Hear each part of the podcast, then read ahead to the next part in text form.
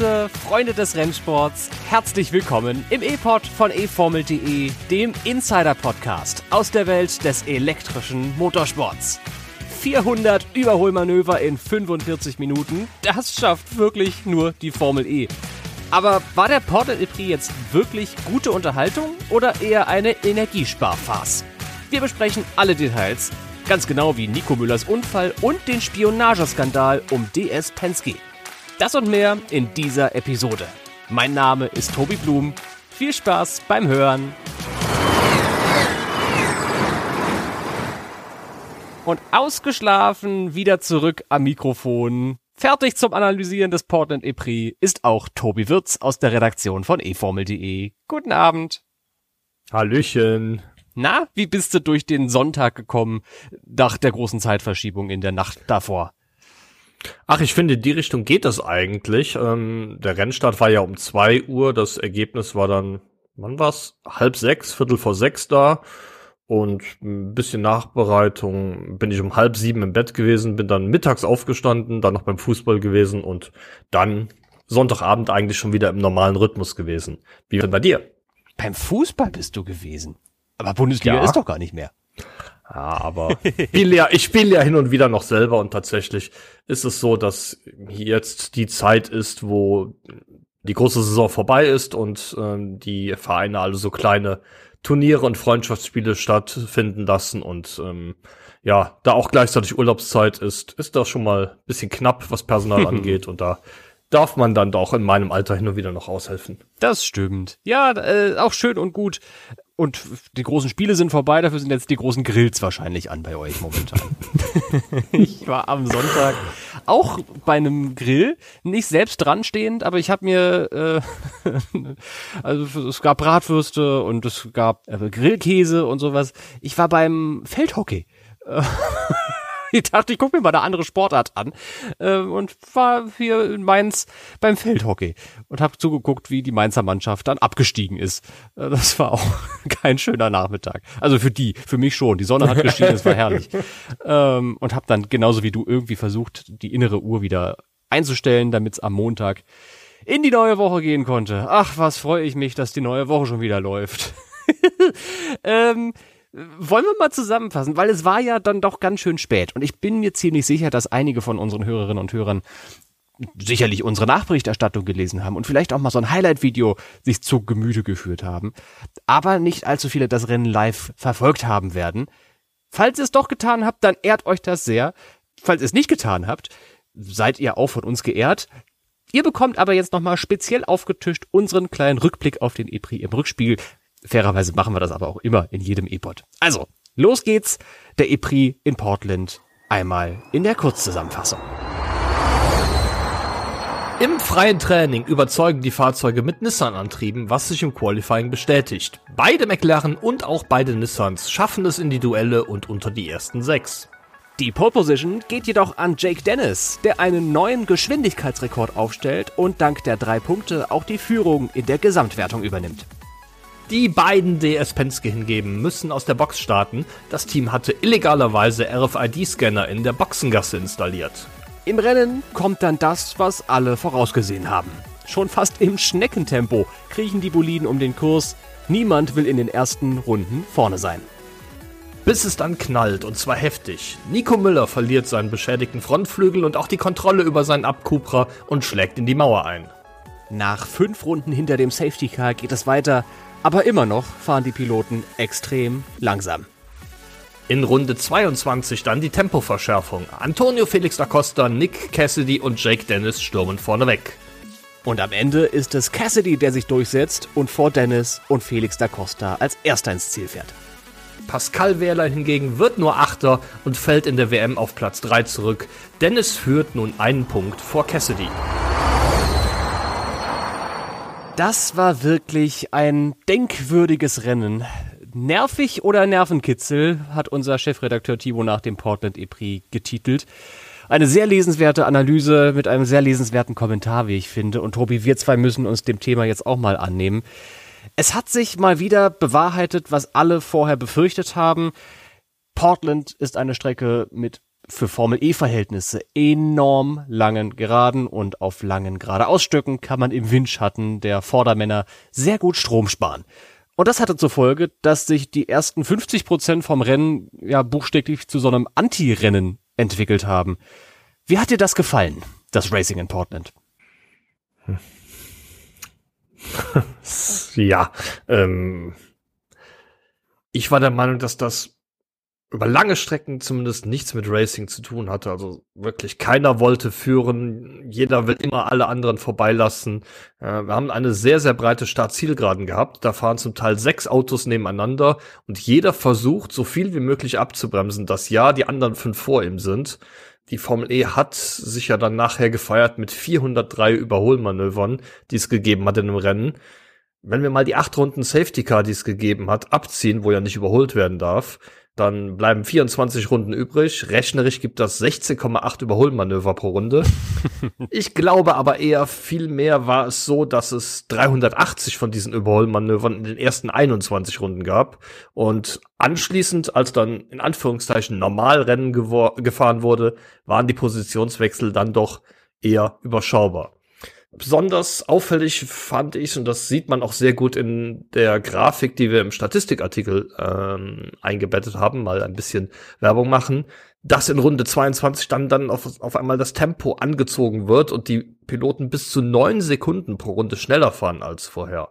Ich habe nur mal als Beispiel die Rundenzeiten von Rennsieger Nick Cassidy rausgesucht, die er nach dem Safety Car gefahren ist. Ja, das waren 1.17.3, dann eine 1.19.6, dann eine 1.21.0, dann eine 17.8 und eine 18.2. Und dann wurde Gas gegeben oder Strom gegeben, genauer gesagt. Und dann wurden auf einmal 1.12er Runden gefahren. 1.12.7, 1.12.6, 1.12.1, 1.12.6, 1.12.0.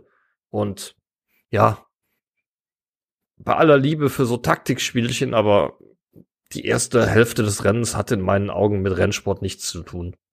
Zumindest nicht mit Rennsport und Motorsport, wie wir ihn kennen. Also, man kennt es, wenn man Fan vom Radrennsport ist, ja natürlich schon.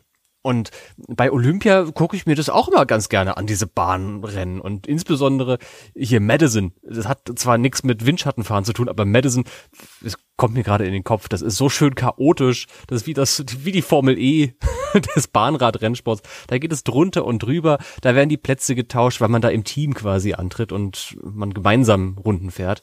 Es ist ein bisschen schwer zu erklären, vor allem, weil wir hier in einem Motorsport-Podcast sind. Aber diese Analogie zum Bahnradrennsport ist schon ein bisschen ausgelutscht, aber dennoch immer passend. Denn du sparst natürlich viel Energie ein, ob das jetzt Muskelenergie ist auf dem Fahrrad oder Akkuenergie ist im Formel E-Auto, wenn du langsamer fährst oder im Windschatten von deinen Vorderleuten fährst.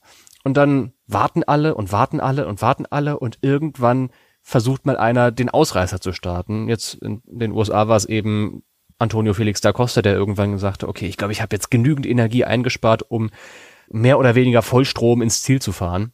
Natürlich haben sie in den letzten Runden auch noch ein bisschen Strom gespart, aber das Racing auf der, ich nenne es jetzt mal Zielgerade des Rennens und meinen sie nicht buchstäblich, sondern damit eher so die letzten fünf bis zehn Runden, das war dann doch schon ansehnlich, nachdem die ersten 21 Runden halt total, ich fand's langweilig waren. Und phasenweise auch gefährlich das darf man ja auch nicht vergessen, Tobi. Wenn da sechs Autos nebeneinander fahren, dann ist das unfassbar riskant.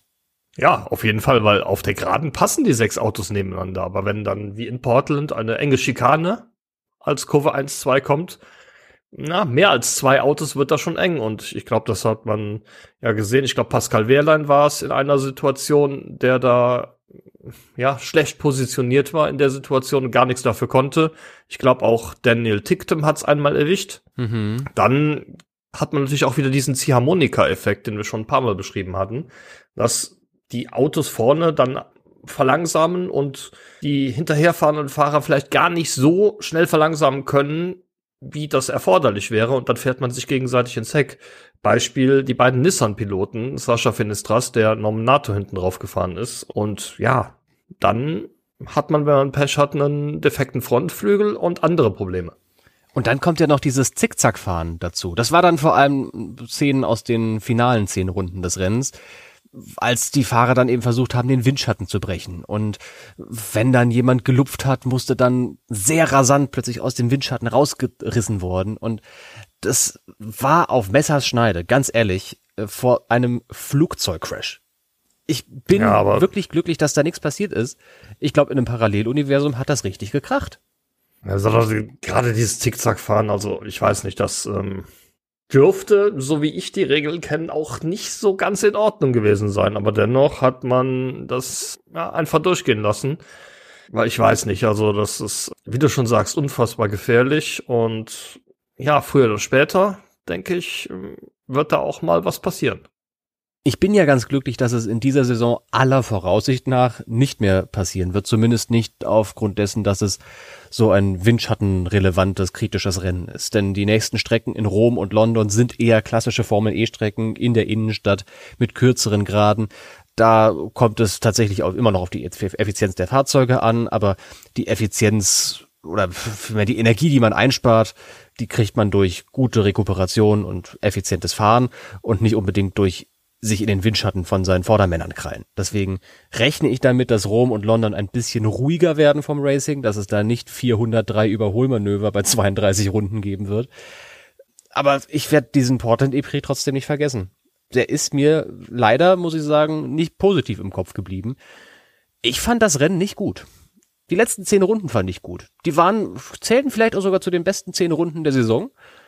Aber das davor war eine Farce vor dem Herrn eine, ich glaube, ich habe in unserer WhatsApp-Gruppe, während ich den Ticker geschrieben habe, geschrieben, was für eine Shitshow ist das heute eigentlich? Und dazu stehe ich auch. Ich fand die erste, ersten zwei Drittel vom Rennen wirklich nicht schön. Ich bin der Meinung, dass Energiesparen ein Faktor beim Racing der Formel E bleiben sollte, auch für immer bitte und das Taktieren dazugehört, aber nicht in diesem Ausmaß wie in Portland. Welche Note würdest du denn dem Portland E-Prix geben, Tobi? Ich pack dich jetzt hier on the spot, aber sagen wir mal so Skala 1 bis 10, der Klassiker. Wie viele Punkte würde der Portland E-Prix von dir kriegen? Hm.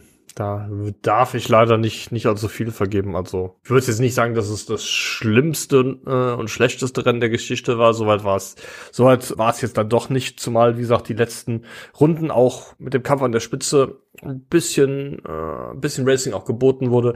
Aber mehr als eine drei würde ich dem Rennen nicht geben können. Drei von zehn. Drei von zehn. Hm. Ja, das ist auch etwa meine Einschätzung. Wenn ich es aufteile, waren die letzten zehn Runden 8 von 10 und die ersten 20 Runden, boah, ja, wahrscheinlich auch 3 von 10. also mir hat's wirklich nicht gefallen. Und ihr wisst, was für eine Passion ich eigentlich für die Formel E habe, liebe HörerInnen. Und äh, dass es so weit kommt, dass ich mal so ätze über die Formel E, da muss schon eine Menge passieren. Aber ich glaube, heute ist es soweit. Äh, ich sage, die Formel E hat mir keinen Spaß gemacht am letzten Wochenende. Und das ist selten vorgekommen, bis nie bisher in der, in der Geschichte der Serie. Das war definitiv nicht die richtige Strecke für die Formel E. Das, glaube ich, muss man an der Stelle konstatieren und bin auch nicht so glücklich darüber, dass wir die Strecke im nächsten Jahr nochmal sehen werden. Wie gesagt, äh, im Qualifying mag das super gewesen sein, tolle Herausforderung für die Fahrer auch mal bei so hohen Geschwindigkeiten, die sie in der Formel E eigentlich gar nicht gewohnt sind zu fahren. Wir hatten ja Durchschnittsgeschwindigkeiten von fast 170 kmh. Das hat es ja noch nie gegeben. Aber im Rennen lag der Fokus einfach so, so lange darauf, so viel Energie spar zu sparen wie möglich, dass das Racing da echt auf der Strecke geblieben ist. Buchstäblich. Buchstäblich auf der Strecke geblieben. Ja, ich finde es spannend. Also, eigentlich wollte ich das Kapitel gerade schon zumachen und jetzt kommt mir doch noch ein Gedanke in, in Sinn, Tobi. Das letzte schlechte Rennen, was ich in der Formel E gesehen habe, es war Valencia. Wobei, vielleicht gab es dazwischen noch ein paar andere schlechte Rennen. Sa ähm, Sao Paulo, Sao fand, Paulo ich fand ich auch schlecht. Ähm, aber Sao Paulo, na gut, das ist schon eine Straßenstrecke gewesen, aber Valencia war ja ein anderer permanenter Kurs, auf dem die Formel E unterwegs gewesen ist. Ist das jetzt nicht endlich mal genügend Beweismittel dafür, dass die Formel E Fahrzeuge nicht auf permanenten, also die funktionieren ja, aber die sind nicht dafür ausgelegt. Die sind ja explizit dafür gebaut, damit man die in die Innenstädte bringt und damit Rennveranstaltungen fährt auf Straßenstrecken. Die gehören einfach vom, von der Modellierung her, von, von der Bauweise nicht auf permanente Rennstrecken. Und eigentlich hatte ich gedacht, dass der Groschen schon damals in Valencia gefallen sein sollte. Jetzt haben wir noch einen neuen Beweis in Portland dafür bekommen. Und 2024 sollen wir wieder dahin fahren. Das macht mich schon wieder ein bisschen böse.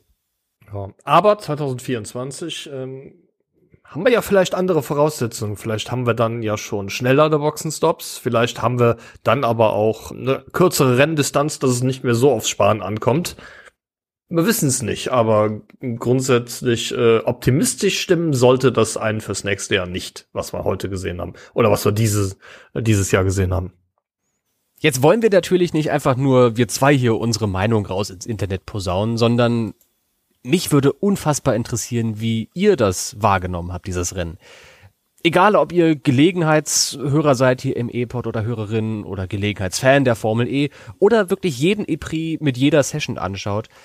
Lasst mal hören, was ihr von diesem Racing gehalten habt in Portland. Schreibt uns entweder als Kommentar unter dem in diesem Kapitel verlinkten Artikel von Timo nochmal, das ist die Analyse, oder ihr schreibt uns eine E-Mail an contact, also englisch contact at e-formel.de oder über unsere Social Media Kanäle at eformel.de ohne Bindestrich und Punkt. Wir sind bei Facebook, Twitter, Instagram, TikTok. Lasst mal hören, was ihr davon haltet, wie die Formel E sich so präsentiert hat in den USA. Und jetzt müssen wir aber dann doch nochmal über den Sport reden in dieser Episode, Tobi. Und selbstverständlich mal einen Blick auf das Ergebnis werfen. Wenn wir über die Rennsieger sprechen, dann müssen wir in dieser Zeit, in dieser Phase der Saison und auch nach dem Portland E-Prix eigentlich schon automatisch über den Weltmeisterschaftskampf direkt mitreden, der sich von Rennen zu Rennen weiter zuspitzt. Der WM-Dritte, Nick Cassidy, hat in Portland gewonnen. Der vor dem Wochenende WM-Zweite, Jake Dennis, wird Zweiter und sichert sich drei Bonuspunkte für die Pole Position, macht der neue netto erste Platz in der WM. Und Mitch Evans, ebenfalls Titelkandidat, wird Vierter. Da hat sich eine Menge irgendwie aufgetan und es ist plötzlich unfassbar eng. Und vor allem ist Pascal Wehrlein, der deutsche Titelanwärter, plötzlich nicht mehr ganz vorne in der Formel E. Auf jeden Fall. Pascal Wehrlein ist als WM-Führender nach Portland gereist und konnte dann am Wochenende nicht so gut performen wie seine anderen Konkurrenten um den Titel. Hat am Ende nur Platz 8 belegt und ja, steht jetzt mit 16 Punkten Rückstand auf Jake Dennis da. Das Debakel begann dabei für ihn schon im Qualifying. Ich habe mir mal die Rundenzeit rausgesucht. Eine Minute 10,499 ist er gefahren und damit in Qualifying Gruppe A Zehnter gewesen von elf oh, Fahrern, ja. die gefahren sind. Hm. Was auffällig ist, alle anderen drei Porsche-Fahrzeuge fuhren in Gruppe B und haben 1.09er Zeiten gefahren, sind auf den Plätzen 2, 4 und 5 gelandet. Auch André Lotterer, der, ja, der Sogar der, der, am, der, der am schwächsten performende Porsche-Pilot im Feld, ja, ist Fünfter in seiner Gruppe gewesen und war mehr als eine halbe Sekunde schneller als Pascal Wehrlein im Qualifying. Also in meinen Augen glaube ich, dass es kein Problem des Porsche-Antriebs war, sondern vielmehr ein Pascal Wehrlein-Problem, was dafür gesorgt hat, dass er da hinten starten musste. Das könnte tatsächlich sein. Was könnte ein Pascal Wehrlein-Problem sein? Setup-Entscheidung, irgendwie falsche Entscheidung getroffen im freien Training, Auto nicht richtig abgestimmt, Reifen nicht auf Temperatur bekommen, Bremsen auf der rechten Fahrzeugseite heißer als auf der linken oder andersrum. Gibt's viele Optionen. Hast du irgendwas gehört, was seinen Qualifying beeinträchtigt haben könnte? Oder? Nein, leider nicht. Hm, okay.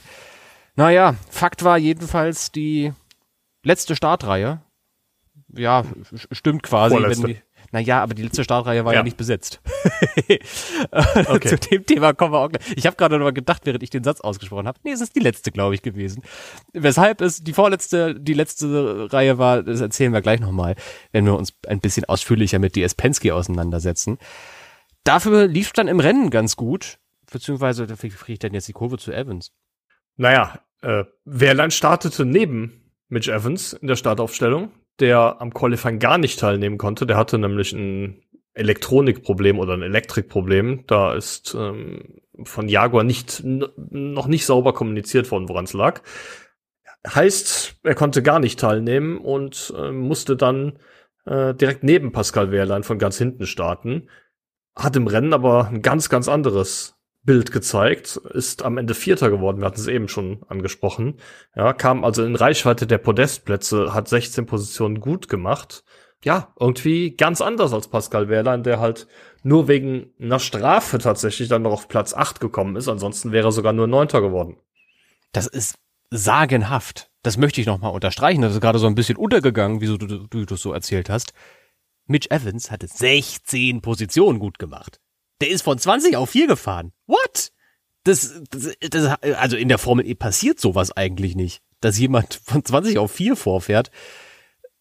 Das lag wahrscheinlich dann aber doch daran, dass es Portland war und man äh, in Portland quasi von jeder Position aus hätte gewinnen können, weil alle sowieso so langsam fahren in den ersten 20 Runden. Ich glaube, auf einer anderen Strecke wäre das nicht so gut gegangen. Nee, ganz bestimmt nicht. Also, ja, ähm, ich glaube, weder in, ähm, weder in Rom noch in London, also den beiden Strecken, die noch kommen, wird das möglich sein, dass jemand so ähm, performt. Aber mir ist auch was ganz anderes aufgefallen in dem Zusammenhang. Besonders äh, auffällig ist für mich nämlich, dass bei allen Rennen, wo in der Anfangsphase so ein extremes Energiesparen stattgefunden hat, wir hatten eben so Sao Paulo, wir hatten beide Berlin-Rennen, wo das der Fall war, und jetzt auch Portland, da waren die Jaguar-Antriebe extrem stark. Ja, in Sao Paulo drei Jaguars auf dem Podium. Im ersten Rennen in Berlin waren alle vier Jaguars unter den Top 5. Im zweiten Rennen von Berlin haben Jaguars Plätze 1 und 4 belegt. Da sind Sam Bird und Sebastian Buemi nur deshalb nicht da vorne gewesen, weil sie nach Unfällen den Frontflügel wechseln mussten. Und jetzt hatten wir in Portland, haben wir auch wieder drei Jaguars unter den Top 5 gehabt. Platz 1 für Cassidy, Platz 4 für Evans und Platz 5 für Buemi. Mhm. Das, das fällt schon wirklich auf, ja. Was sagt uns das über Jaguars Auto, überlege ich gerade. Also. Ich habe keine Ahnung. dass die. Äh, man könnte sagen, die sind ineffizient und können einfach von Chaos-Situationen gut profitieren. Man könnte aber auch sagen, die haben die besten Taktiker und Strategen im Team. Oder so. Oder aber tatsächlich ist es so, dass sie, wenn es darauf ankommt, sehr, sehr viel Energie zu sparen, dass sie eine relativ gute Performance hinbekommen bei gleichzeitig niedrigem Energieverbrauch. Hm. Und sich in dieser, dieser Energiesparphase, nenne ich sie mal, in der ersten Rennhälfte gut vorne platzieren können, aber dennoch keinen Energienachteil gegen den Fahrern haben, die weiter hinten liegen. Hm. Verstehe. Ja, das kann gut passieren. Ich möchte, also du hast vollkommen recht. Auch Sam Bird hat sich ja eigentlich ganz gut geschlagen in Portland. Also du hast gerade ganz richtig gesagt, Jaguars Autos sind auf Platz eins, vier und fünf ins Ziel gekommen. Sam Bird war eigentlich siebter, ist durch eine Strafe allerdings auf Platz 17 zurückgestuft worden. Bird und er ist auch nur deshalb sieb, er ist auch nur siebter, deshalb siebter gewesen, weil er Mitch Evans nicht überholen durfte. Ganz richtig. Der war nämlich über Phasen des Rennens schneller als sein Teamkollege und bat am Teamfunk schon darum, lass mich, lass mich doch vorbeifahren. Ähm, ich habe dann schon so eine unterschwellige Drohung gehört, sonst räume ich ihn selber aus dem Weg. schon wieder. schon wieder. Äh, das hat er natürlich nicht beabsichtigt. Aber wenn Jaguar das vielleicht so teamtaktisch ein bisschen anders gelöst hätte, wären beide Werksfahrzeuge vielleicht auch unter den Top 5 gelandet, vielleicht wäre Jaguar sogar aufs Podium gekommen mit äh, dem also mit dem zweiten Fahrzeug neben dem Wer äh, Kundenauto von mit jetzt habe ich den Fehler auch schon gemacht, Nick Cassidy. ähm, also da war eine Menge drin für Jaguar, die sich zufrieden geben würden mit dem Rennen, glaube ich, wenn man sie fragt. Trotzdem sehe ich bei dem Team sogar noch ungenutztes Potenzial rückblickend auf den US EPRI. Also, die stellen sich richtig gut an und das gibt dem Team da bin ich relativ sicher, hoffe ich jedenfalls, Mut für den Zielsprint in der Saison. Denn allzu groß ist der Rückstand zu Envision und Porsche nicht mehr. Das ist schon eine große Aufgabe. Da müssen sowohl Bird als auch Evans punkten. Aber in der Teamwertung steht es 231 zu 225 bei Porsche gegen Envision. Also sechs Punkte nur zwischen den beiden. Und dann sind es rund 40 Punkte, die Jaguar dahinter liegt. Das kann man an einem Wochenende kann man das aufholen, 40 Punkte? Ja, kann man aufholen. Ja, muss ja. halt richtig gut laufen dafür, ne? Aber es ist, die Messe ist noch nicht gelesen da in der Teamwertung. Und Tobi, erst recht nicht bei den Fahrern, zu denen wir jetzt zum Abschluss dieses Kapitels doch nochmal gucken müssen. Da geht's ja richtig ab, ganz vorne.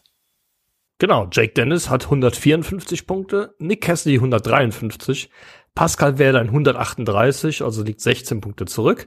Und Mitch Evans 122, der liegt 32 Punkte zurück. Ich glaube, zwischen den vier Fahrern wird es sich dann entscheiden. Jean-Eric Verne und Antonio Felix da Costa sind die nächsten, die kommen. Die haben 97 und 93 Punkte. Da reden wir schon über circa 60 Punkte Rückstand. Äh, es sind noch vier Rennen zu fahren und maximal kann ein Fahrer pro Rennen 29 Punkte holen. Nichts ist unmöglich, äh, hat mal ein äh, japanischer Automobilhersteller in seinen Werbespots gesagt. Aber ich glaube, dass wir aktuell einfach ähm, nicht den Fall haben, dass die vier da vorne irgendwelche größeren Schwächephasen zeigen. Das heißt, Dennis Cassidy und Wehrlein und auch Evans werden auf jeden Fall in den kommenden Rennen wieder punkten. Und solange die punkten, können Vern und Felix da Costa machen, was sie wollen. Ich glaube, die vier holen sie nicht mehr an. Denke ich auch. Aber bei den Vieren ganz vorne ist wirklich alles offen. Also wir haben ja letzte Episode schon getippt, wer den Meistertitel holen wird am Ende. Und es ist offener denn je. Also ein Punkt zwischen Dennis und Cassidy. Du hast gerade gesagt, Werler und Evans sind auch nicht weit davon entfernt. Das wird richtig, richtig spannend. Ich würde fast sagen, dass das Momentum momentan auf der Seite von Cassidy sein dürfte der hat so eine Erfolgssträhne. Wobei Dennis ist eigentlich auch. Ich, gen auch genau das wollte ich gerade sagen. Ah. Der, Jack, äh, Jack Dennis hat das größere Momentum, finde ich. Der stand jetzt äh, fünfmal in Folge auf dem Podium. Mhm, richtig. Und ich denke, das ist das größere Momentum gegenüber der, äh, gegenüber Cassidy, der jetzt zwar gewonnen hat, aber zwischendurch auch schon mal das eine oder andere Rennen nicht so gut performt hat. Ja, aber Cassidy hat wohlgemerkt in diesen fünf Rennen, die Dennis nacheinander auf dem Podium stand, dreimal als Sieger bei diesen Rennen auf dem Podium gestanden. also, ja, und zweimal keine Punkte geholt. Äh, nee, einmal. Äh, einmal, wo er, glaube ich, das erste Jakarta-Rennen hat er Punkte geholt. Ähm, so oder so. Ich, ich hab, bin vorhin auch über eine Statistik gestolpert, als ich mein Fahrerrating zusammengetippt habe. Cassidy hat in dieser Saison mehr Punkte gesammelt als in seiner vorausgegangenen Formel E-Karriere zusammen. Er hat ja vorher zwei Formel E-Saisons bestritten und die beiden, in den beiden Saisons zusammengerechnet hat er weniger gepunktet als in diesem Jahr allein. Also der ist wirklich richtig gut in Form. Ich möchte fast sagen, meisterlich in Form. Das wird richtig, richtig spannend in den nächsten vier Wochen, in denen noch zwei Rennwochenenden in der Formel E stattfinden werden. Es gab aber nicht nur Höhepunkte beim Formel E-Rennen in Portland, sondern auch Tiefpunkte und Tiefschläge, insbesondere für die eine Garagenhälfte bei Abt Cupra, den mal eben kurz der Atem stocken geblieben sein müsste. Ist das ein Satz? Mit ja. Subjekt, Prädikat und Objekt? Ich glaube schon. Es geht um Nico Müller und um dessen Unfall im ersten Drittel des Rennens, als der auf der Gegengraden bei mehr als 200 kmh von der Strecke abfliegt und in die Mauer einschlägt. Das war eine wirkliche Schrecksekunde. Tobi, jetzt ist ein paar Tage schon das Rennen her. Gibt es irgendwie einen aktuellen Wissensstand, was da passiert sein könnte bei Nico Müller? Die genaue Ursache ist noch unklar. Es wird aber ähm, sehr stark vermutet, dass es am Frontflügel gelegen hat. Das ähm, war etwas, was das Team schon während dem Rennen geäußert hat und Nico Müller auch unmittelbar nach Rennschluss sagte. Nico Müller hat, ich glaube, in der ersten Runde sogar schon sich den Frontflügel beschädigt. Der hing dann auf dem Boden und ist im Laufe des Rennens dann irgendwann unter das Auto gerutscht und insbesondere dann auch unter das Vorderrad und hat dafür gesorgt, dass der Schweizer das Auto nicht mehr steuern konnte und dann einfach geradeaus gefahren ist bei einer doch relativ hohen Geschwindigkeit und ziemlich übel eingeschlagen ist und anschließend ist das Fahrzeug dann nochmal quer über die Strecke geschleudert worden und da dann nochmal in die Mauer eingeschlagen. Nachdem er eingeschlagen war, war im Endeffekt das Ganze vorbei. Das Auto ließ sich äh, äh weder lenken noch bremsen und ähm, Nico Müller ist dann auch, weil er Angst hatte, dass dann noch andere Fahrer mit hoher Geschwindigkeit angeflogen kommen, dann schnell aus dem Fahrzeug ausgestiegen und hat sich schnell in Sicherheit gebracht. Aber das war eine Szene, die den Atem stocken ließ, definitiv. Ja, ich nehme ihm das auch gar nicht übel, dass er da aus dem Auto ausgestiegen ist. Zwar ist die Anweisung ja immer, Fahrer, ihr seid im Auto am sichersten, bleibt auf jeden Fall sitzen. Da legt die FIA und Rennleiter Scott Elkins großen Wert drauf. Aber Müllers Auto stand halt auf der Originallinie an einer Stelle, wo man mit weitaus mehr als 200 Sachen im Renntempo ankommt. Quer, nee, hätte ich auch nicht gewollt. Also ich wäre genauso ausgestiegen wie er. Hat er schon richtig gemacht. Und dieser Frontflügel unter den Rädern ist natürlich auch der Grund, warum es wahrscheinlich so heftig geknallt hat. Denn einerseits lenkt es sich schwer, wenn du so ein Skateboard, ich glaube, als Skateboard hat Müller das auch selbst beschrieben mhm. danach, unter den Rädern hast sondern bremst es sich auch schwer. Weil wenn zwischen Reifen, wo ja irgendwie die Bremse noch mit dran ist, zwischen dem Rad und dem Gras, auf dem man entlang schlittert, noch irgendwie ein Stück Carbon liegt, kannst du nicht bremsen. Ähm, das hat den Unfall, glaube ich, nochmal verschlimmert. Wie viel G waren das? 27? 27. Als er in die Mauer eingeschlagen ist. Also das hat wirklich gerumst und ich bin heilfroh, dass die Formel E Autos so sicher sind und dass da so hohe Sicherheitsstandards sind. Ich glaube, in Formelserien vor 30 Jahren wäre das mit weitaus schlimmeren Verletzungen äh, geendet. So ein Unfall, Möglich, den ja. will man einfach nicht haben im Motorsport. Das wirft allerdings eine relativ interessante Diskussion auf, denn dieser Unfall von Nico Müller, Tobi, war in dieser Formel E-Saison ja nicht der erste, wo der Frontflügel eingequetscht unter einem Rad eine Rolle bei Unfällen gespielt hat. Ja, das hat man diese Saison schon häufiger. Es ist auch einige Male schon vorgekommen, dabei ist nichts Größeres passiert, ja, das muss man sagen. Bei Sascha Finistras in Portland zum Beispiel, der dann ja an die Box gerufen wurde, um den zu wechseln. Wir hatten dann auch den Fall mit Dan Ticktem in Monaco, wo der Frontflügel dann am Reifen geschliffen hat und mhm. diese, diese extreme Rauchentwicklung aufgetreten ist. In den meisten Fällen ist es so, dass bei einem Auffahrunfall, wie sie bei diesem so ja Packed Racing ähm, oft vorkommen, dass die zentrale Befestigung des Flügels bricht. Der Flügel schleift dann auf dem Boden, weil er nur noch an der Seite festgehalten wird, an dieser Endplatte. Und das ähm, kann gut gehen, aber kann auch schief gehen. Es ist eine gute Frage, ob die Rennleitung da nicht ein Auge mehr drauf werfen sollte und eingreifen muss, wenn sie sieht, da hängt ein Frontflügel auf dem Boden und mit der Spiegelei-Flagge, also schwarze Flagge mit orangenem Punkt drauf, die Fahrer zum Frontflügelwechsel an die Box beordert. Also laut den Regeln, die sich die FIA und die Rennleitung sich selbst gibt, müsste das häufiger passieren. Glaube ich schon. Tickte würde ich da, glaube ich, ein bisschen rausnehmen, weil der sich seinen Frontflügel ja erst kurz vor der Boxengasseneinfahrt beschädigt hatte und diese Qualmentwicklung dann erst aufgefallen ist, als er auf die Start- und Zielgerade abgebogen ist. Da hätte die Rennleitung wahrscheinlich in genau dieser Runde gesagt, Minjung, fahr zum Boxenstopp ran. Bei Fenestras. Hat er aber nicht gemacht, ne? Hat er nicht gemacht. Naja, also genau. Weil dann halt zuerst der Unfall passiert ist mit Günther. Ähm, bei Fenestras in Portland sehe ich das schon ein bisschen kritischer. Der ist nämlich ganz schön lange mit so einem baumelnden Frontflügel umhergefahren, wo, wie du gerade ganz richtig erklärt hast, nicht diese zentrale Befestigung in der Mitte vom Fahrzeug den Frontflügel noch gehalten hat, sondern buchstäblich die letzten paar Fäden rechts und links am Auto.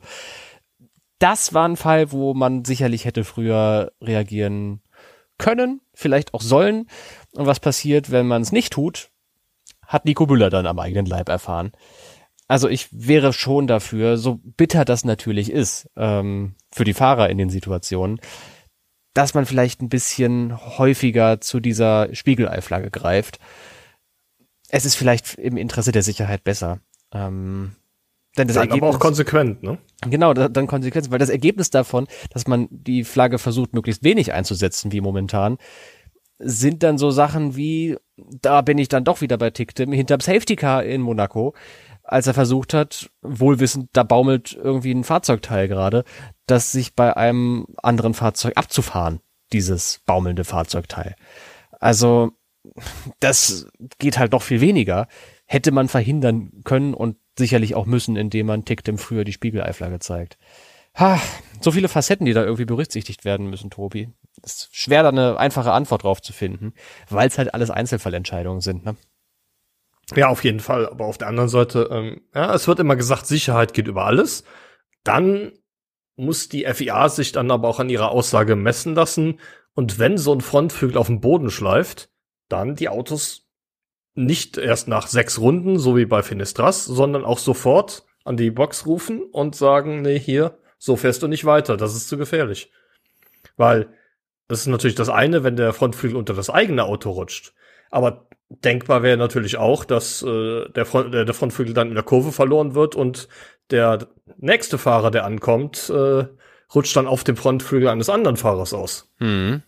Hm. Ja. Ich meine, man, man bringt ja dann nicht nur sich selbst in Gefahr, sondern auch alle anderen Piloten, die, einem, die mit einem auf der Strecke unterwegs sind. Und jetzt müssen wir zum Abschluss der Episode nochmal über das, ich würde fast sagen, heißeste Thema des Wochenendes reden. Ich glaube, die Überholfarce des Portland E-Prix überschattet das vielleicht doch noch ein kleines bisschen. Politisch betrachtet war allerdings die Causa DS Penske auf jeden Fall die interessanteste. Es war ein kleiner Paukenschlag, der im Qualifying durch das Fahrerlager der Formel E schallte, als die Rennleitung ein Dokument veröffentlicht hatte, wonach Stoffel van Dorn und Jean-Eric Verne das Rennen schon mal auf jeden Fall aus der Boxengasse starten müssten. Zusätzlich erhält DS Penske eine satte Geldstrafe in Höhe von 25.000 Euro aufgrund eines Vergehens, das im zuvor stattgefundenen freien Training äh, begangen wurde. Du bist unser Regel, Tobi, und deswegen würde ich jetzt sagen, Bühne frei für dich. Kannst du mir erklären, was da in dieser Situation passiert war? Warum hat DS Penske diese politisch so brisante Strafe bekommen? Auslöser des Ganzen war ein Bericht des technischen Delegierten der FIA, der nämlich an die Rennkommissare gemeldet hatte, dass beobachtet wurde, wie Mitarbeiter des Teams am Eingang der Boxengasse einen RFID-Scanner installiert haben. Damit waren sie in der Lage, allen, alle vorbeifahrenden Fahrzeuge zu scannen. Boah, bitte was? Was genau damit beabsichtigt wurde, können wir an der Stelle ah, vielleicht ein bisschen drüber spekulieren. Nach eigenen Angaben wollte das Team so Informationen darüber erhalten, welcher Fahrer gerade auf welchem Reifensatz unterwegs war. Mhm. Aber, ganz großes Aber, die RennkommissarInnen haben entschieden, dass das so nicht geht, weil äh, direkt mehrere Artikel sportlichen und technischen Regelwerk verletzt wurden. Ich will die Artikel jetzt hier nicht alle im, im Detail durchgehen, äh, nur kurz ansprechen. Technisches Reglement ist das Artikel 8.9 die Verwendung jeder Art von Telemetrie, die nicht unter der direkten Kolle der, äh, unter der direkten Kontrolle der FIA steht, ist verboten. Und Telemetrie ist dabei definiert als die automatisierte Messung und Übertragung von Daten aus entfernten Quellen. Mhm. Dann haben wir zwei Punkte im sportlichen Reglement. Zum einen ist vorgeschrieben, dass in der Boxengasse nur Equipment zur Kühlung, für den Reifenwechsel oder für Komfortverbesserungen des Fahrers verwendet werden dürfen. Und zum anderen ist im sportlichen Reglement hinterlegt, dass Equipment nicht an der Strecke in der Boxengasse oder an Fangzäunen, Tech-Pro-Barrieren oder so weiter angebracht werden darf.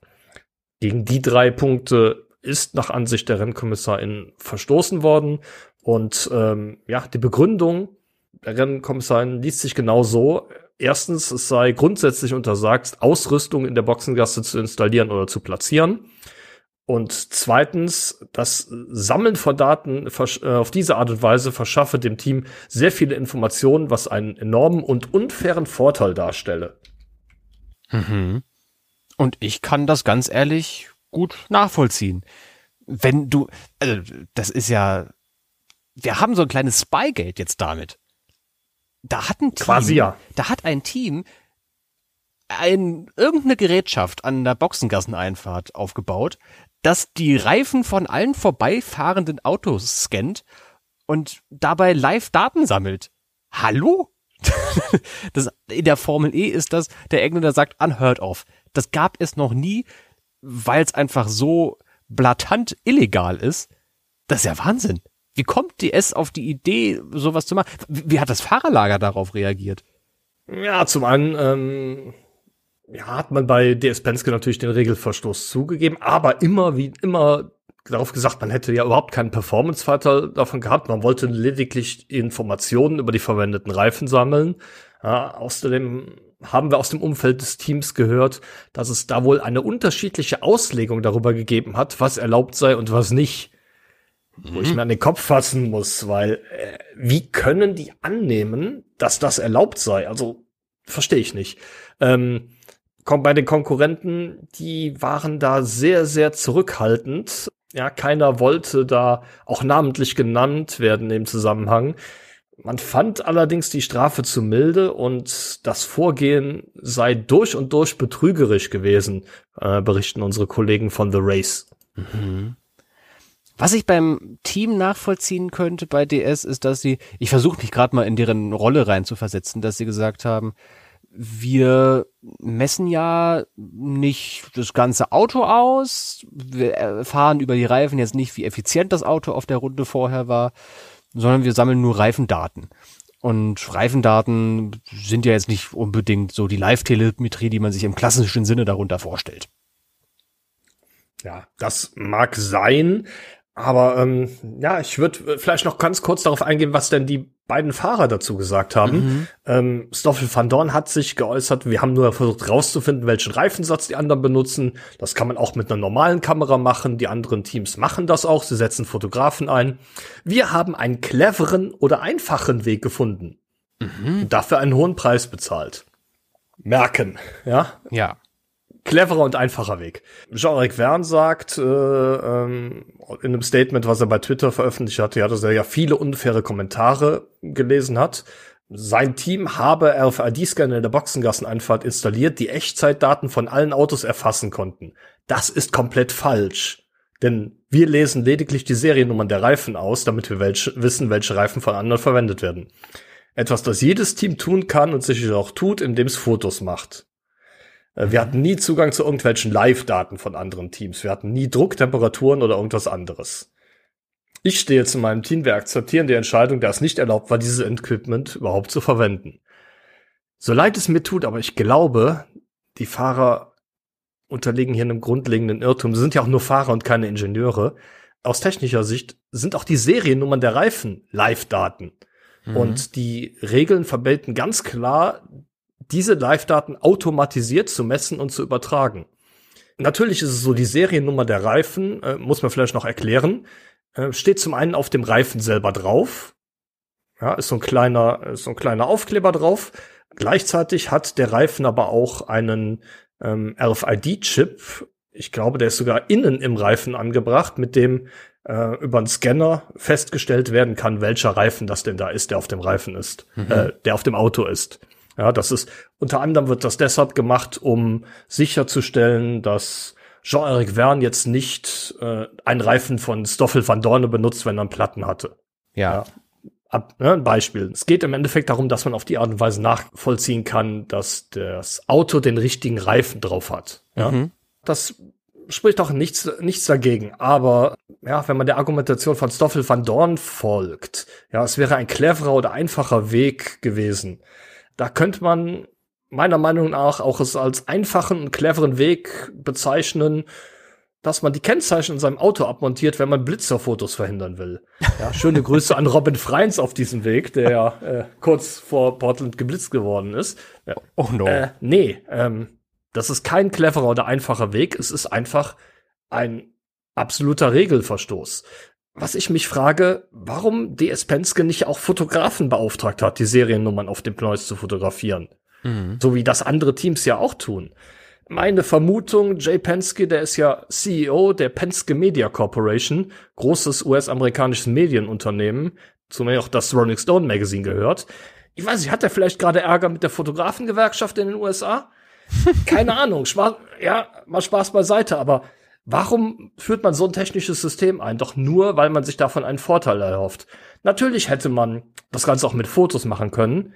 Fakt ist aber, dann muss man im Nachhinein die Fotos auswerten und gucken, welche Seriennummer stand denn da drauf bei welchem äh, Run, den der Fahrer gefahren ist. Ja. ja, mit einem Scanner hat man die Daten sofort in Echtzeit. Und das ist genau das Problem, dass man auf die Art und Weise einen Vorteil hat. Und mal ganz ehrlich, wer weiß denn, ob das wirklich nur ein RFID-Scanner war, der Seriennummern der Reifen ausliest? Das kann alles Mögliche gewesen sein, was die da an Equipment aufbauen. Das wird ja nicht von irgendwem abgenommen, der sagt, nee, dieses Gerät kann nur Seriennummer von Reifen auslesen und das ist in Ordnung. Daher fehlt mir jedes Verständnis dafür, dass man angenommen hat, dass das auch nur im Ansatz legal sei, was man da tut. Es ist wirklich, es klingt wirklich extrem merkwürdig. Äh, was dieses, diese Apparatur da gemessen hat und die Ziele, die DS damit verfolgt hat. ehrlich gesagt können sie, glaube ich, glücklich sein, dass sie nicht disqualifiziert wurden von dem EPRI und dass ihnen die Starterlaubnis für Portland entzogen wurde. Das ist, ich suche gerade immer noch nach den richtigen Worten dafür. Was man dazu verstehen muss, ist, glaube ich, dass das alle Teams in irgendeiner Art und Weise machen nämlich das Tracken von den Reifensätzen der Rivalen, aber wie du gerade richtig erklärt hast, oder die Fahrer auch gesagt haben, das machen die anderen halt mit Fotos. Die Teams wollen korrelieren, welcher Reifensatz hat den Fahrern im freien Training welches Tempo gebracht. Und damit meine ich die Fahrer von den Rivalenteams. Es gibt am Ende Zeitentabellen, wo jeder einzelne Sektor aufgeschlüsselt ist. Da kann man dann auch die Leistungsmodi erkennen und dann kann man nachvollziehen mit Reifensatz A hat zum Beispiel, wer ist denn so ein Rivale von DS in diesem Jahr? Mitch Evans. Mitch Evans hat im freien Training mit Reifensatz A erst zweimal mit 300 Kilowatt gepusht, dann zwei Kühlungsrunden absolviert und hat einmal 350 Push gemacht. Dann kommt er wieder zurück in die Boxengasse und hat dann hat vielleicht andere Temperaturen, als wenn er nur einen Push vor dem Doppelcool und 350 Push gemacht hätte. So Sachen kann man damit rausfinden. Das geht aber halt, indem man, also die meisten Teams machen das halt relativ aufwendig, indem man die Reifen fotografiert. Und es ist ja eine gute Innovation, nur ist sie halt hochgradig illegal, was DS da eingeführt hat. Also mir fehlen ja. da wirklich die Worte, wie das Team davon ausgehen konnte. Sollte es so sein, wie es in den Entscheidungen der FIA und die sind nun mal quasi rechtsgültig erklärt wurden. Ich weiß nicht, wie man auf die Idee kommt, dass das legal sein würde in irgendeinem Szenario. Wir müssen jetzt an der Stelle darauf vertrauen, dass ja auch das Team gesagt hat, dass sie wirklich nur die Seriennummern auslesen wollten. Ähm, denkbar wären natürlich auch andere Dinge. Kurz mal zum, zum technischen Hintergrund. Es gibt jede Menge Sensoren, die in den Fahrzeugen verbaut sind, wo allerdings die Teams überhaupt keinen Zugriff drauf haben, zumindest nicht während die Autos fahren. Zugriff auf die Daten haben nur die Techniker der FIA, die zum Beispiel überwachen, dass nicht mehr als 350 kW Maximalleistung verwendet wird.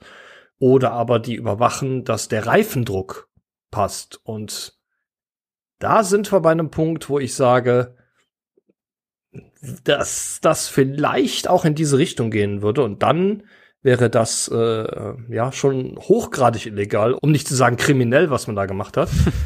Die Messung des Reifendrucks erfolgt über einen Sensor. Dieser Sensor ist in der Felge angebracht. Wenn man schon mal einen Boxenstopp gesehen hat, bei dem Räder gewechselt werden, dann wird einem auffallen, da wird kein Kabel vom Rad ans Auto gesteckt. Tatsächlich ist es so, die Sensoren, die in den Felgen sind, kommunizieren drahtlos mit dem Steuergerät des Autos, das die Daten annimmt und dann an die FIA weiterleitet. Theoretisch denkbar wäre, dass man versucht, mit so einem Scanner auch dieses Funksignal abzugreifen und dann Informationen über den Reifendruck zur Verfügung hat. Hm. Wie gesagt, ich glaube an der Stelle dem Team, wenn es sagt, nein, darum ging's nicht. Es ging wirklich nur darum, die Seriennummern auszulesen. Aber das wäre der nächste Schritt. Das wäre eine denkbare Erweiterung des Systems. Und dann kommen wir ganz, ganz schnell zu einem Punkt, wo es tatsächlich einen massiven Vorteil bringt, so ein Gerät zu installieren und auf jeden Fall auch einen sehr, sehr unfairen Vorteil. Das ist, glaube ich, ein Thema, an dem es sich lohnt, dran zu bleiben. Ich würde fast vermuten, dass da das letzte Wort auch noch nicht gesprochen ist. Denke, wenn die Rivalenteams DS Penske vorwerfen, dass das durch und durch betrügerisch sei, vielleicht da der eine oder andere doch nochmal einen Einspruch erhebt oder nochmal eine Klarstellung der FIA möchte, dass DS sowas einerseits nicht wieder tut und andererseits, dass sowas vielleicht auch nochmal mit dem Vorteil des Rückblicks analysiert wird und dass da vielleicht nochmal irgendwie nachträglich eine Entscheidung getroffen wird. Ähm, ob vielleicht die 200, die 25.000 Euro plus Boxengassenstart für beide Fahrer im Portland-Rennen, ob das vielleicht nicht zu wenig war und es da noch weitergehen müsste. Punktabzug oder irgend sowas. Die Sanktionenliste nee, glaub, ich, ist lang. Ja, ich glaube aber, die, die Entscheidung ist jetzt durch und ähm, das, da durfte nichts mehr passieren. Wie gesagt, man muss ja sagen, der Spencer hat noch Glück im Unglück gehabt, dass es auf dieser Strecke war. Ja, ja. Die, der Start aus der Boxengasse das war ja, na, ich will nicht sagen irrelevant, aber auf einer Strecke wie in London zum Beispiel, denke ich, wäre das äh, sehr, sehr viel schlimmer gewesen. Insbesondere, weil in Portland ja so langsam gefahren wurde. In der Anfangsphase hatten Van Dorn und Vern überhaupt kein Problem, wieder aufzuschließen. Und ich meine, Vern wäre zwischendurch sogar mal Vierter gewesen. Mhm, Habe ich auch äh, so Rennen. Im Kopf. Genau, hat äh, dann aber am Ende die Pace nicht ganz mitgehen können, ist, glaube ich, dann noch auf Platz 11 zurückgefallen. Van Dorn war, glaube ich, Zwölfter, also ganz knapp an den Punkten gescheitert. Da finde ich, hätte es eine, eine schlimmere Strafe geben können. Auch sportlich. Durchaus. Durchaus. Also eine Menge an kontroversen Dingen, die es hier in dieser Episode zu analysieren gab. Ich bin glücklich, dass wir das zu zweit gemacht haben, Tobi. Und glücklich, dass ich jetzt die folgende Rubrik anmoderieren kann, äh, in der du auch eine wichtige Rolle spielst, würde ich mal behaupten. Tobis Teleskop. Das liegt primär daran, dass es deine eigene Rubrik ist. Feuerfrei für E-Pod-Serie mit den besten Nebengeschichten aus der Formel E. Heute werfe ich mal mit dem Teleskop einen Blick in die USA, wo sich die Fahrer vor und nach dem Rennen ein paar zusätzliche Tage freigegönnt haben. Während Antonio Felix da Costa, Norman Nato und Stoffel van Dorn vor dem Wochenende gemeinsam eine Fahrradtour durch Los Angeles unternahmen, ging es für Jake Dennis nach dem Rennen weiter nach Indianapolis. Hier besuchte er neben der Fabrik des Andretti-Teams unter anderem auch den Indianapolis Motor Speedway sowie das Stadion der Indianapolis Colts. Tobi, womit würdest du denn einen beruflichen USA-Kurzaufenthalt verbinden? Wahrscheinlich Stadionbesuch bei den Indianapolis Colts. Bin doch NFL-Fan. Ja, ne, ich würde eher ins äh, Stadion der Chiefs gehen, die mein Team sind natürlich. Das würde ich mir also schon lieber ich, nach Kansas City, okay? Ich würde mir schon mal gerne ein NFL-Spiel in den USA anschauen. Heute an unserem Aufzeichnungstag war ja Kartenverkauf fürs NFL-Spiel in Frankfurt mit sage und schreibe eineinhalb Millionen Menschen, die sich da für das Frankfurter Stadion, wo wie viel 70.000 höchstens reinpassen, vielleicht 80, wenn man es aufbaut. Äh, also das könnte man 20 mal voll machen, dieses Stadion. Da fahre ich lieber entspannt in die USA und habe mehr oder weniger die Garantie, dass ich da noch ein Ticket kriege, äh, egal wie teuer es ist. Das würde ich machen. Ich war noch niemals in New York, sang doch mal jemand. da kann ich mich anschließen. Ich würde auch gern mal nach New York, ehrlich gesagt. Das ist so ein, so ein kleiner Traum überhaupt, ich war noch nie außerhalb, ich war einmal in, äh, in Marrakesch. Also, ich weiß, ich war dabei. Ich war in Europa und in Afrika in meinem Leben bisher. Ich will mal ein bisschen, ein bisschen mehr von der Welt sehen und Nordamerika gehört dazu. Also gibt es nicht die eine Sache, an die ich denke, ehrlich gesagt, Tobi. Bei dir? Hm. Ah, wenn ich die Wahl hätte, dann wäre es tatsächlich Vancouver, wo ich ja um ein Haar letztes Jahr schon mal gewesen wäre. Ähm, ja, lass uns nicht drüber reden, aber ähm, wenn es tatsächlich Nord, wenn es Nordamerika wäre, ähm, wäre Vancouver meine erste Wahl. Wenn wenn es die USA sein sollte, müsste, hm, bin ich bin ich nicht so auf einen bestimmten Ort fixiert. Ein früherer Kollege von uns war ja jetzt auf auf, auf Hochzeitsreise in den USA unterwegs. Ich weiß nicht, ob du das gesehen hattest bei Insta. Er hat da so ein paar Sehenswürdigkeiten besucht, die glaube ich jeder besucht, wenn er mal eine USA-Rundreise macht ich meine, natürlich, klar, äh, ähm, das eine oder andere würde man dann schon mitnehmen, wenn man einmal da ist, aber irgendwas im Speziellen jetzt. Aber wahrscheinlich am ersten auch noch, wie du schon sagtest, New York oder, oder ja, New York oder Natur, ehrlich gesagt. Ich finde, in den USA ist die Natur so von den Fotos. Wie gesagt, ich war nicht da. Aber in Sachen Natur hat dieses Land, glaube ich, so viel zu bieten einige KollegInnen von uns sind auch momentan unterwegs und fahren doch mal, machen so einen kleinen Roadtrip durch Oregon oder fahren mit dem Zug von Portland nach LA, einmal die Westküste entlang, immer am Pazifik lang, die Kaskaden irgendwie im Hintergrund. Das sieht so schön aus, was die alle in ihren Instagram-Stories haben momentan, weil wir die natürlich auch irgendwie privat persönlich kennen und die dann halt ihre, ihre privaten Reisen da auf Instagram hochladen, wie wir es alle tun. Ähm, das sieht sehr schön aus. Und ich glaube, ich würde mir auch gerne noch mal die Natur da angucken. Ach, Tobi, wir sollten einen Reisepodcast machen ähm, und einfach mal so schwärmen oh, ja. von allen Ländern. Wir machen so eine, so eine Liste von allen Ländern und versuchen irgendwie immer was Schönes zu finden, was man da besichtigen könnte. Oh ja, das klingt toll. Die USA-Episode wäre tatsächlich lang, glaube ich. Ja, das denke ich auch. Ich, ich hoffe ja wirklich noch, dass ich im Zusammenhang mit dem Formel, äh, mit einem Formel E-Rennen tatsächlich noch eine, eine zweite Kapstadt-Episode machen könnte.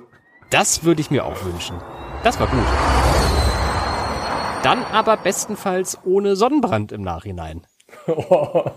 ja, ich packe diesmal auch Sonnencreme ein, versprochen. Ist immer gut. Eincreme, Tobi, beugt Hautkrebs vor und das wollen wir ja. Also kein Hautkrebs, vorbeugen wollen wir. Das meine ich damit. genau, richtig. Jetzt wollen wir zum Abschluss dieser Episode, ganz holprige Überleitung, nochmal kurz uns dem Portland E-Prix widmen. Wir haben so viel gesprochen darüber, wie wir das Racing denn jetzt fanden und wie die Topfahrer in der WM abgeschnitten haben. Wir haben DS Penske gerade zerbombt. Ähm, lass uns doch noch mal kurz einen Blick auf die Sieger und die Verlierer des Wochenendes werfen. Ähm, küren wir ja häufig am Ende von so Analysefolgen. Wem würdest du denn diese beiden Preise geben, rückblickend so? Wer ist dein Gewinner, wer ist dein Verlierer? Na, ich bin ja jemand, der nicht unbedingt in dieser Kategorie gerne die offensichtlichsten Kandidaten nimmt.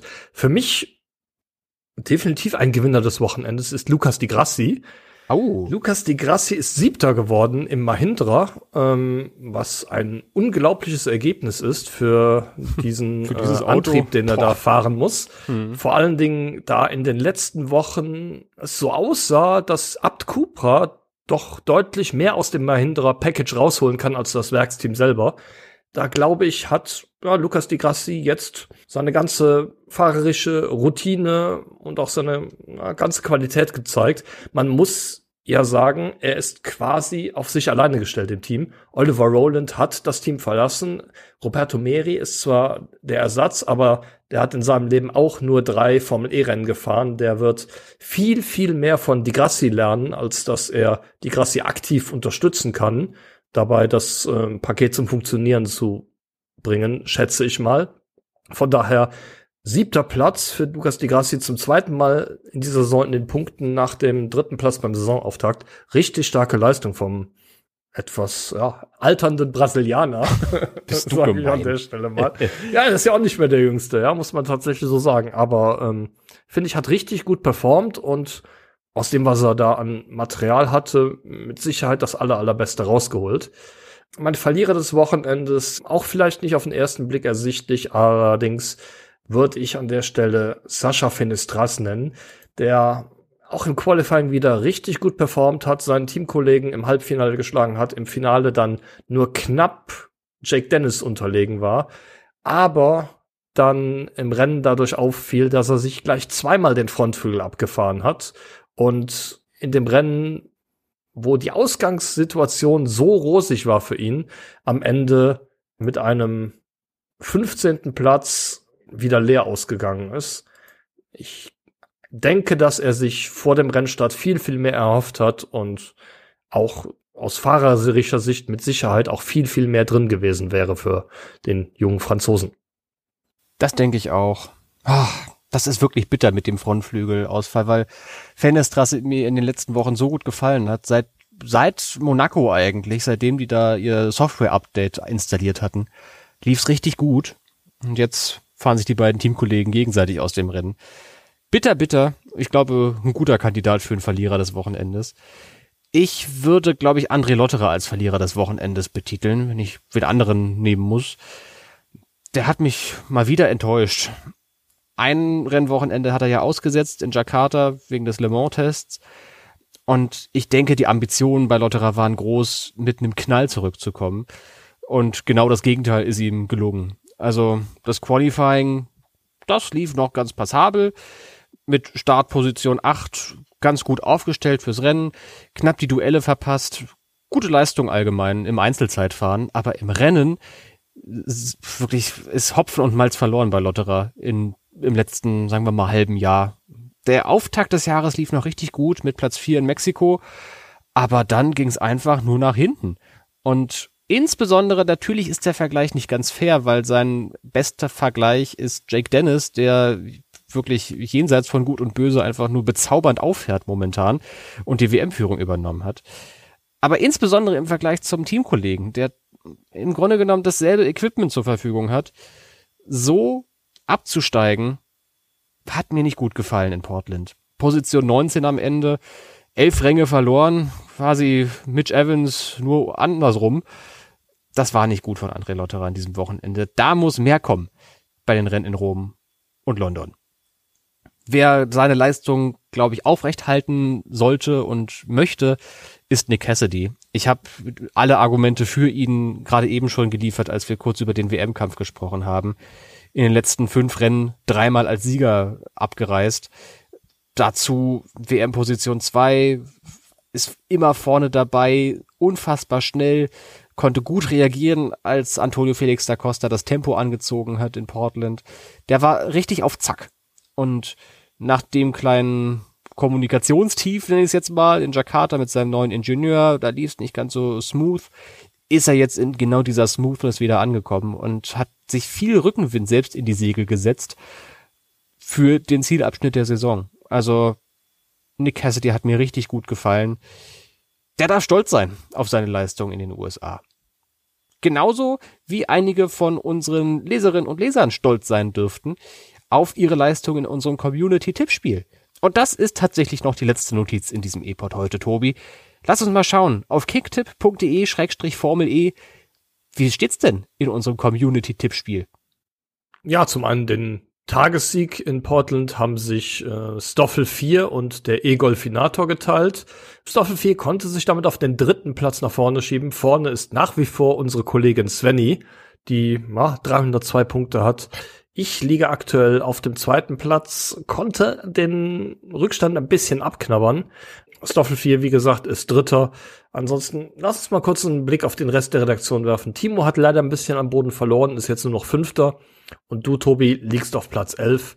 Aber das heißt alles noch nichts. Die Saison äh, geht in ihre entscheidende Phase, sowohl auf der Rennstrecke als auch im Tippspiel. Und ihr könnt da draußen auch mitmachen auf www.kicktipp.de-formel E. Und jetzt wünschen wir euch erstmal eine schöne Woche. Ist ja gar nicht mehr so lange Zeit, bis wir uns wiederhören, denn ich habe es vorhin schon anklingen lassen. In den nächsten vier Wochen geht es wirklich Schlag auf Schlag. Es sind jetzt zwei Wochenenden Pause, nochmal kurz Luft holen und dann geht's ab nach Rom. 15. 16. Juli ist der E-Prix, eine Woche Pause und dann das Saisonfinale am 29. und 30. Juli. Also jetzt geht's nochmal richtig, richtig heiß her, Tobi. Ich freue mich auf die heiße Zeit der Saison mit dir und äh, sag danke, dass du heute dabei gewesen bist. Ja, ich sage auch danke und äh, ich freue mich besonders auf London, so wie wenn wir beide wieder vor Ort sein werden und ähm, ja, ich äh, sogar sagen kann, wir teilen uns eine Unterkunft. Uh, Tobi. Ja, Tobi. Ich freue mich drauf. ich mich auch. Schönen Feierabend dir. Danke ebenso. Ciao. Ciao.